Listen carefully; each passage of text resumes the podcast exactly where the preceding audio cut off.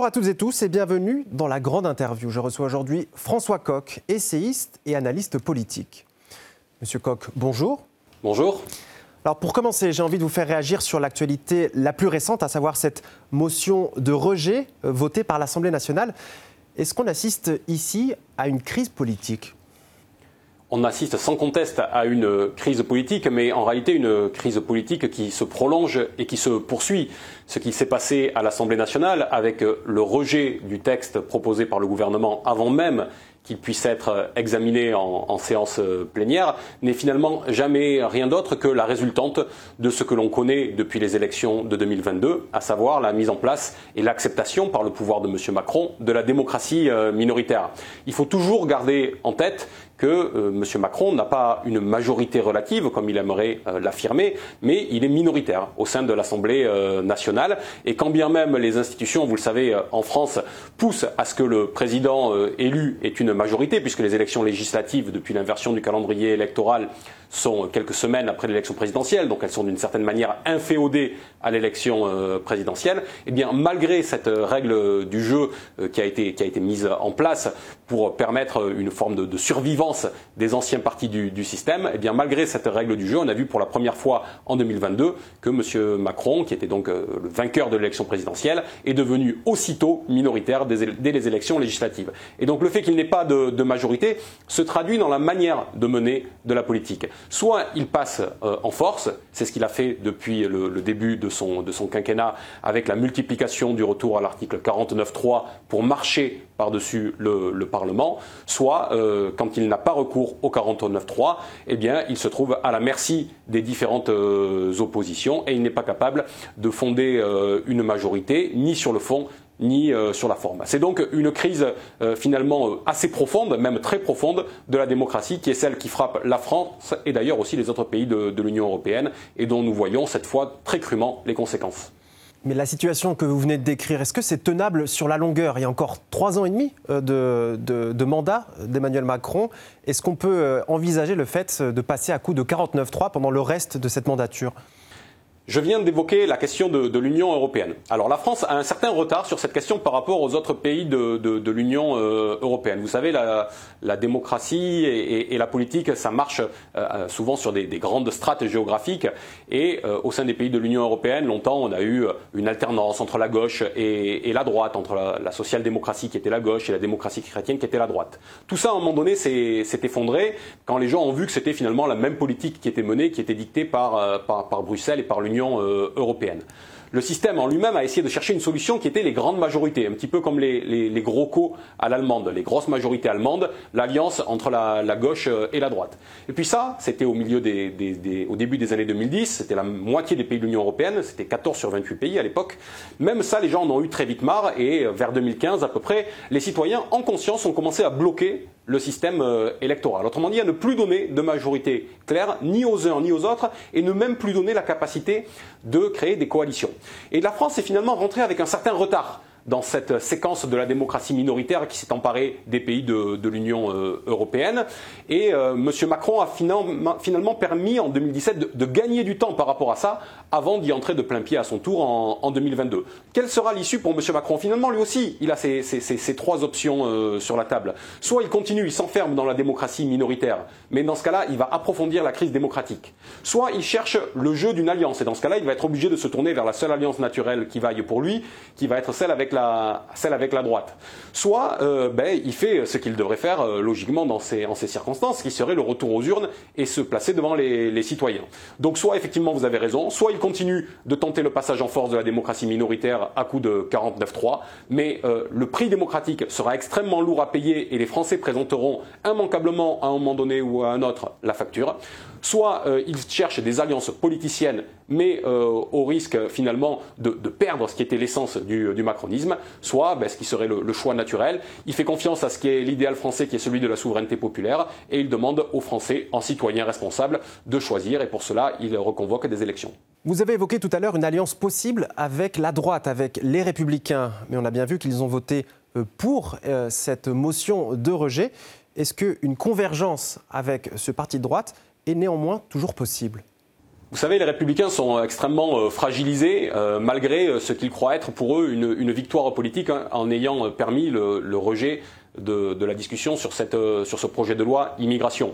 Il faut noter que du côté des, des, républicains, ils ont 62 députés à l'Assemblée nationale, seuls 40 ont voté cette motion de rejet. Ça veut dire que plus d'un tiers d'entre eux s'est abstenu euh, sur, euh, sur cette motion de, rejet. Donc les républicains sont eux-mêmes très divisés. Et en réalité, ils ne sont pas divisés sur ce texte-là, ils sont divisés sur l'attitude à tenir vis-à-vis de M. Macron. Est-ce qu'une alliance euh, est encore possible?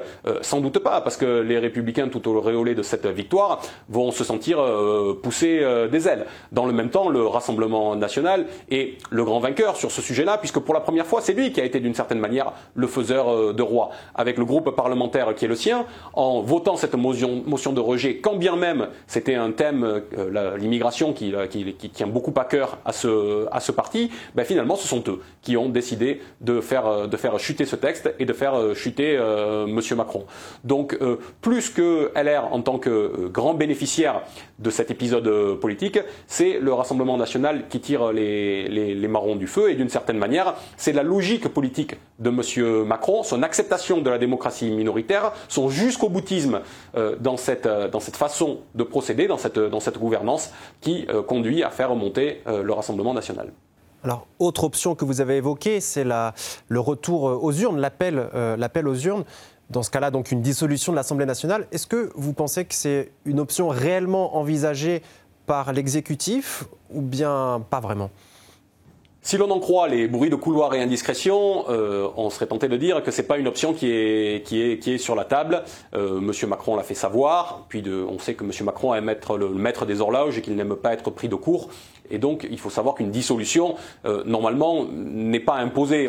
Après, est-ce que la dissolution résoudrait aujourd'hui euh, le problème? Je ne le crois pas. Partout au sein de l'Union européenne, quand on revient euh, devant les, électeurs, finalement, les électeurs actent cette situation de, blocage et ils, font, ils donnent le signe que la scène politique est gelée, est cryogénisée. Et pourquoi est-ce est, la scène politique est-elle gelée? Tout simplement parce que ben, aucun des, des, partis ne cherche à être dans une démarche de rassemblement, euh, d'aller euh, puiser auprès de la souveraineté du, euh, peuple pour euh, refonder le peuple sur des, idéaux. Aujourd'hui, M. Macron a été élu uniquement grâce au socle qui était le sien au premier tour de l'élection présidentielle, et non pas grâce à la dynamique qu'il a pu engendrer au deuxième tour et qui lui aurait permis de rassembler au-delà de son, de son propre camp. Eh bien aujourd'hui, le problème c'est que non seulement M. Macron, mais aussi toutes les oppositions politiques sont dans cette stratégie euh, du socle. On le voit bien par exemple avec les stratégies qui sont celles de la gauche, de la NUPES et de, et de LFI. La droite fait de, même en essayant de rassembler euh, et en essayant de, de, prendre des parts électorales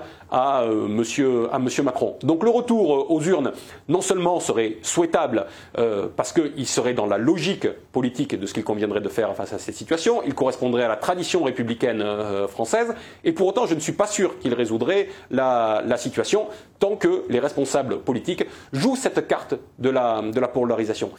Alors j'aimerais revenir avec vous sur le contenu de ce projet de loi immigration qui a été au centre des débats. Euh, en quoi consiste-t-il exactement? Que cherche-t-il à mettre en œuvre? Bah, le contenu, euh, il faut la, vraie question est de savoir de quel contenu euh, on parle. Monsieur Macron euh, et Monsieur Darmanin, qui, qui, est son exécutant en la matière, ont toujours dit qu'il fallait marcher sur sur les deux jambes. Alors marcher sur les deux jambes, ça voulait dire d'un côté donner des gages à la gauche et donner des gages à la, à la droite. Ça voulait dire d'une certaine manière permettre plus facilement euh, des reconduites euh, à, la, à la frontière et puis ça voulait dire faciliter euh, aussi certaines conditions d'accueil, notamment les conditions d'accueil économique de, certains, de certains immigrés. Donc c'était un petit peu la logique telle qu'elle a été présentée de, de ce texte, sauf qu'en passant par le, le, Sénat pour, sa, pour son premier examen, le texte avait été considérablement, considérablement durci on pensait bien et on voyait bien que l'Assemblée nationale voulait revenir sur euh, le texte, euh, mais que certains, pour les jeux politiciens, parce qu'il faut bien comprendre que c'est la, tactique, la stratégie politique, la tactique politique qui l'emporte aujourd'hui au détriment euh, du fond, que certains voulaient s'arc-bouter sur le texte sorti du Sénat, quand d'autres jugeaient ce, ce texte-là impensable. Et finalement, on revient, vous avez raison d'évoquer cette question du fond, parce qu'aujourd'hui, maintenant que le texte a été battu avec une motion de rejet, M. Macron a fait le choix de prolonger le processus parlementaire de, ce texte. Il aurait tout simplement pu dire nous avons été battus, je mets le texte euh, à la poubelle et puis on passe à autre chose. Il ne fait pas ça. Non seulement il dit le texte va poursuivre un processus euh, législatif, mais en plus il dit, contrairement à ce que souhaitait par exemple la présidente de l'Assemblée nationale, nous n'allons pas attendre le mois de janvier pour continuer à discuter avec les uns et les autres, nous allons, euh, fidèles à la tradition qui est, la sienne, nous allons accélérer encore plus vite et euh, quitte à ce que le mur soit devant nous, nous allons accélérer pour, pour rentrer dans le mur. Voilà le calendrier législatif qui est, qui est devant nous pour une adoption avant la fin de, de l'année. je ne suis pas sûr qu'il euh, puisse y avoir accord large au sein de la représentation par-delà la commission mixte paritaire, euh, et encore plus euh, accord large avec le pays. Ce qu'il faut comprendre, c'est qu'aujourd'hui, plus personne n'y comprend rien. Il y a un niveau de décision qui va être un petit groupe de personnes, 14 personnes dans la commission mixte paritaire, sans même saisir ce qu'est le Parlement, ce qu'est l'Assemblée nationale et le, et, le, Sénat, qui peuvent avoir des avis contraires. Donc on passe finalement par-dessus la représentation, qui elle-même passe par-dessus l'avis des Français, puisque vous savez que les Français étaient très favorablement et avaient un avis très favorable sur le texte, ou du moins sur la démarche en tout cas de se saisir de la question de l'immigration, qui est une question qui fait débat et qui finalement est toujours mise sous le, sous le, sous, le tapis. Alors j'aimerais maintenant revenir sur euh, euh, un autre épisode de l'actualité politique récente, à savoir euh, la polémique née lorsque Emmanuel Macron a reçu à l'Élysée plusieurs rabbins à l'occasion du début de la fête juive de Hanouka. S'agit-il, d'après vous, d'une entorse à la laïcité? Oui, c'est une entorse euh, claire à la, laïcité, euh, mais malheureusement, serais-je tenté de dire, euh, nous autres Français, qui sommes pourtant fort attachés au principe de laïcité, sommes des habitués de, cela. Nous avons plusieurs fois par le passé vu les chefs de l'État, des membres du, gouvernement, aller participer à des offices religieux, aller participer à des messes etc. Mais finalement, ce qui a euh, plus encore posé problème et ce qui fait que la polémique a, cette fois euh, enflé euh, bien plus que, les fois précédentes, c'est que c'est le contexte qui, joue, puisque la question aujourd'hui du, rapport aux, religieux a changé en, France après les, attaques du 7 octobre en, en Israël. Pourquoi est-ce que je dis ça? C'est qu'il y a eu une grande marche contre l'antisémitisme qui a eu lieu à, Paris euh, il y a maintenant euh, trois semaines. Tous les partis politiques qui étaient euh, représentés, s'il en accepte la France insoumise qui ne souhaitait pas y être, et M. Macron qui y était convié, ne s'y est, pas rendu. Et on a eu l'impression d'une certaine manière que en fêtant à l'Élysée Hanouka et en assistant à l'allumage de la première bougie, M. Macron essayait de se rattraper de euh, sa non-participation à la marche contre euh, l'antisémitisme. Sauf que M. Macron a tout faux, et c'est justement euh, une vision de la laïcité mal comprise et mal dégrossie qu'il nous donne à voir en faisant cela. Là où il aurait dû être présent à la marche contre l'antisémitisme pour marteler un message sur le fond, à savoir qu'il n'y a pas de distinction entre la, religion ou quelle qu'elle soit entre les, les, citoyens en République française, eh bien, il ne l'a pas fait à ce moment-là, mais il se déporte sur le religieux. Et de façon plus générale, iriez-vous jusqu'à dire que le principe de laïcité est en danger en France?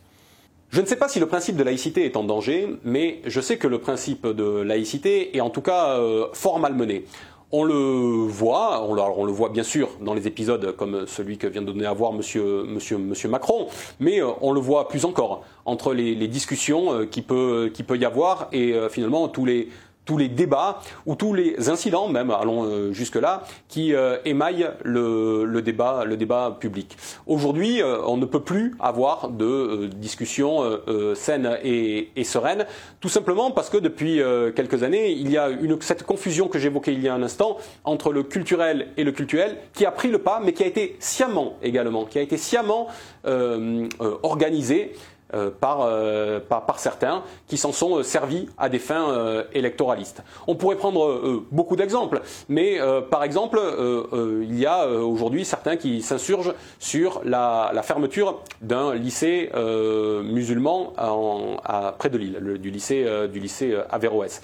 Eh bien, les mêmes qui s'insurgent contre cela sont des gens qui sont contre l'enseignement privé. Mais il s'insurge contre cela en disant finalement on voudrait fermer ce lycée musulman alors qu'on ne fait peut-être pas les mêmes vérifications de la même sorte sur les lycées, et, les établissements catholiques qui, rappelons-le, représentent 95% de l'enseignement privé en France. Si leur argument est entendable, ça fait passer malgré tout au deuxième plan le principe de laïcité lui-même, qui est que dans, notre, pays, eh bien, c'est l'école publique qui est l'école de tous les, élèves. Et la défense des établissements privés, d'une certaine manière, quel qu'il soit, ne devrait pas être mise au, goût du jour et revendiquée par des forces de, gauche, en l'occurrence, en l'occurrence c'est LFI qui est sur ce, terrain-là, qui, qui, finalement prennent le contre-pied de ce qu'ils ont toujours défendu en la matière.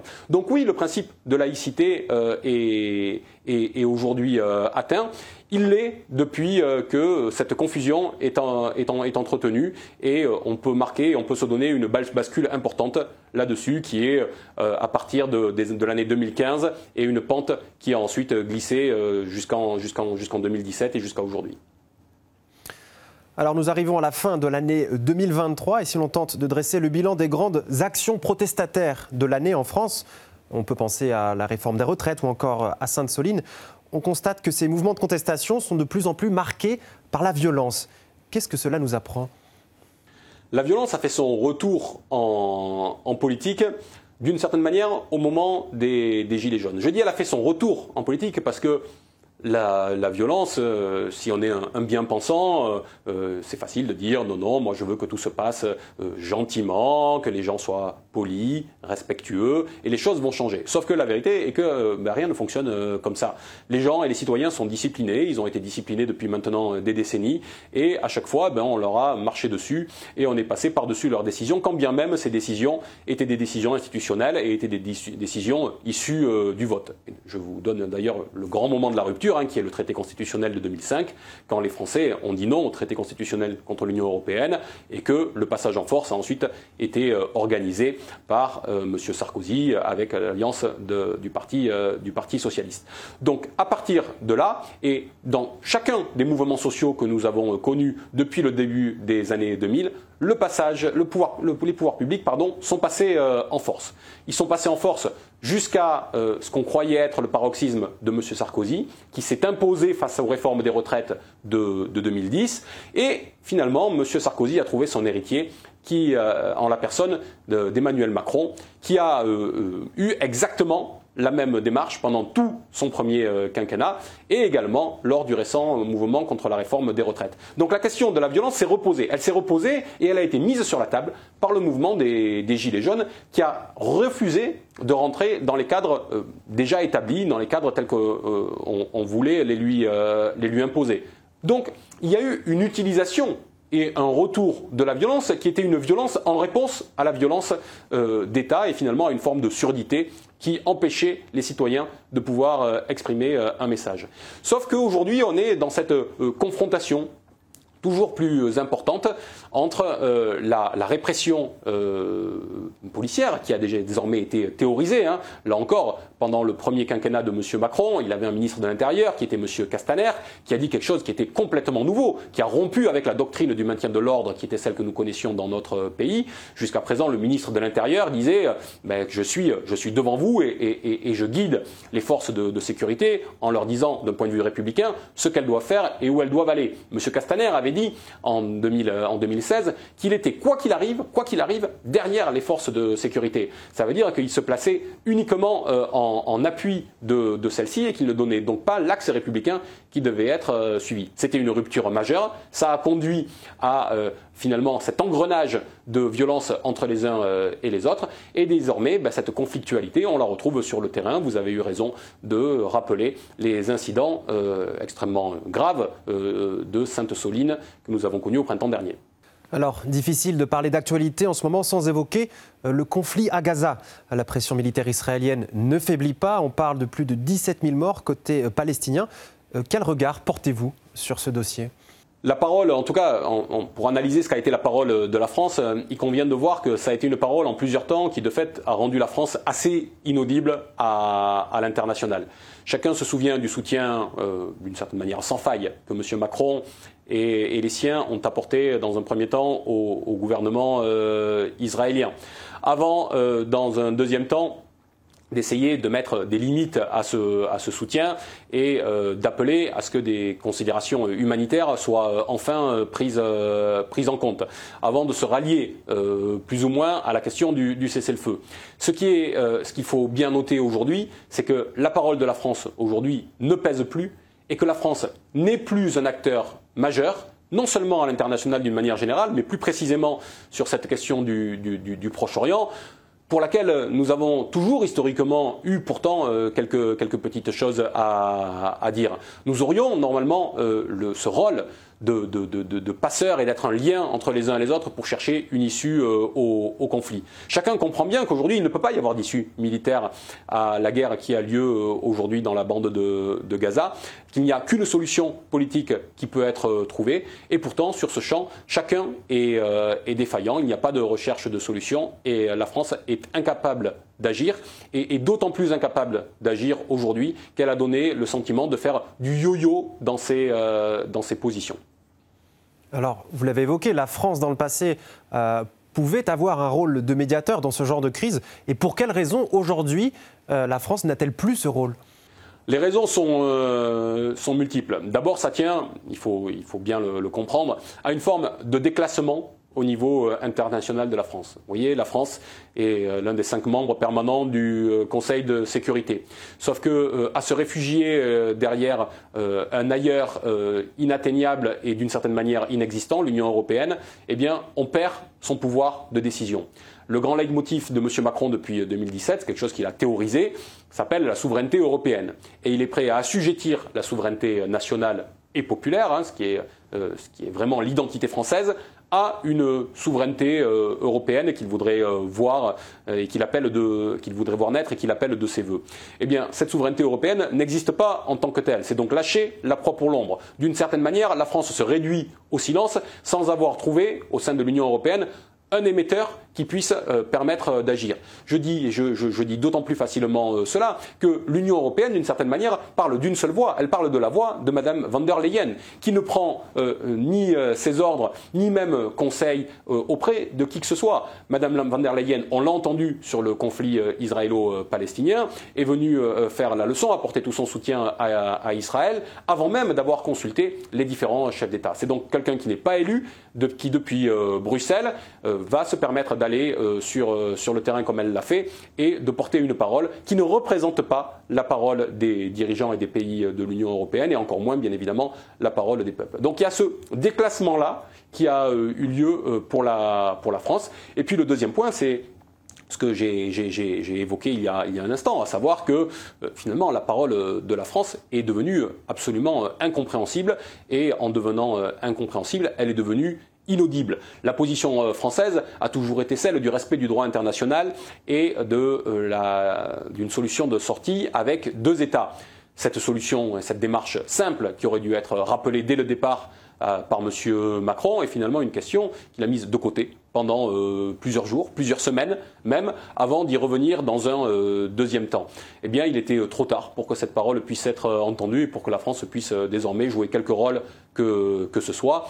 on se souvient de ces, de ces faux pas, on se souvient que dans un premier temps, il a même été chercher des solutions qui n'avait ni de matérialité, ni euh, idéologique, ni politique, ni concrète sur le, sur le terrain, en voulant faire un petit peu ce qu'avaient fait les Américains avec une coalition contre le terrorisme, en proposant lui une coalition euh, contre, le, contre le Hamas. On voit bien que personne n'avait relevé euh, cette, cette idée dans les, dans les autres pays, et d'une certaine manière, la France s'est un petit peu plus décrédibilisée de la sorte.